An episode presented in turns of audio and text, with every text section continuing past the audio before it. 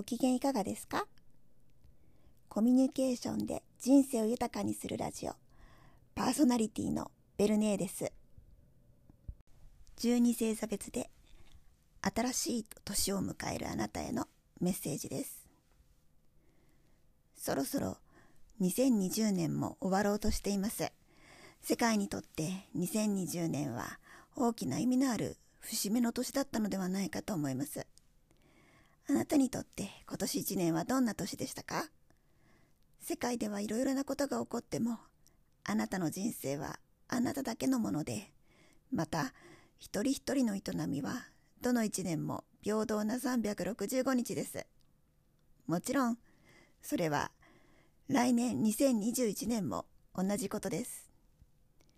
あなたの2021年が素敵なものであるように12星座別の応援のメッセージを送りたいと思います。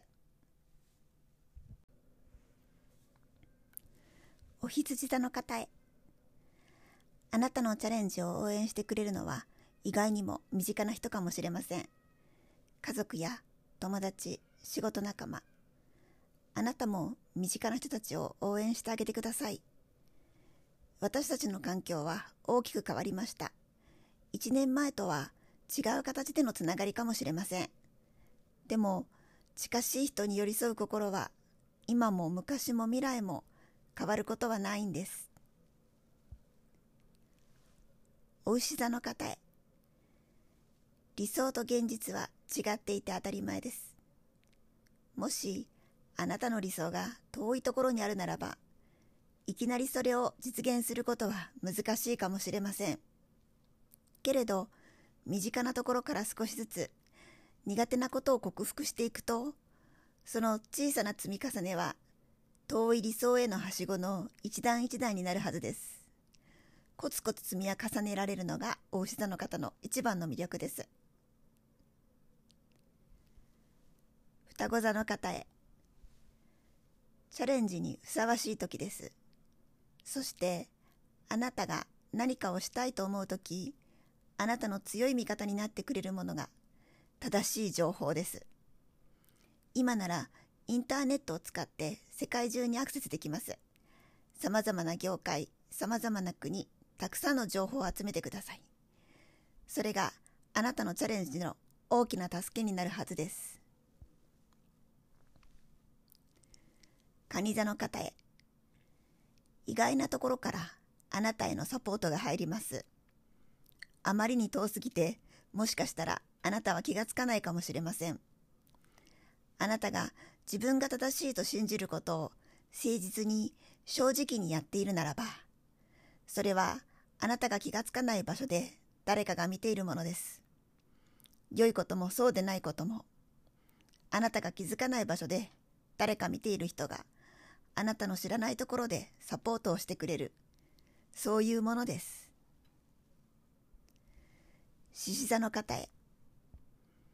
義務感や責任感を常に感じるような一年になるかもしれません。そしてそんなあなたの味方になってくれるのは新しい技術やテクノロジーでしょう。目の前のことを解決し対処していくためにあなたが新しい技術を覚えていくことになるかもしれません。それは今年1年ではなくて今後もずっとあなたをサポートしてくれるはずです。乙女座の方へ。あなたの日々の役割とは何でしょうか？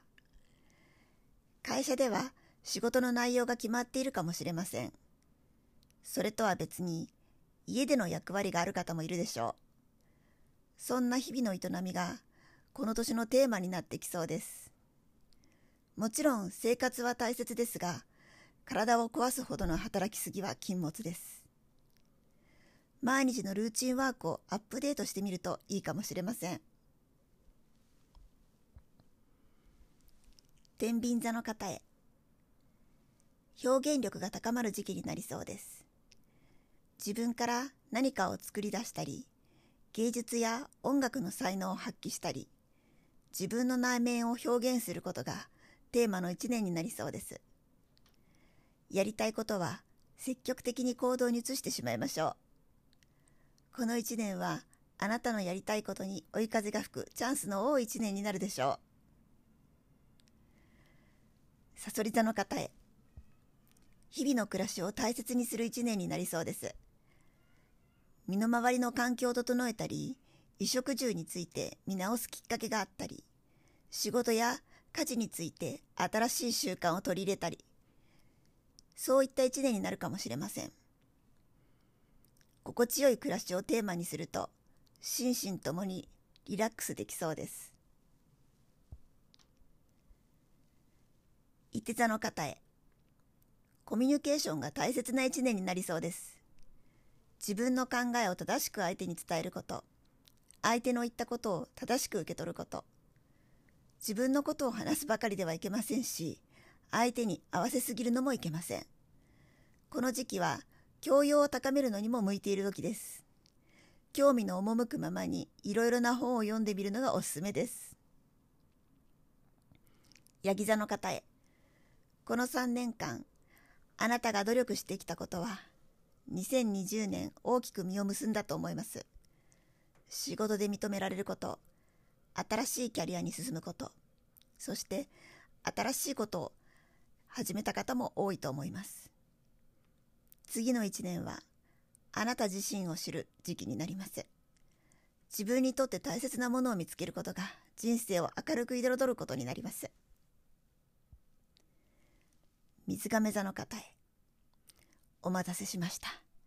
2021年のスポットライトの真ん中に立つのはあなたです。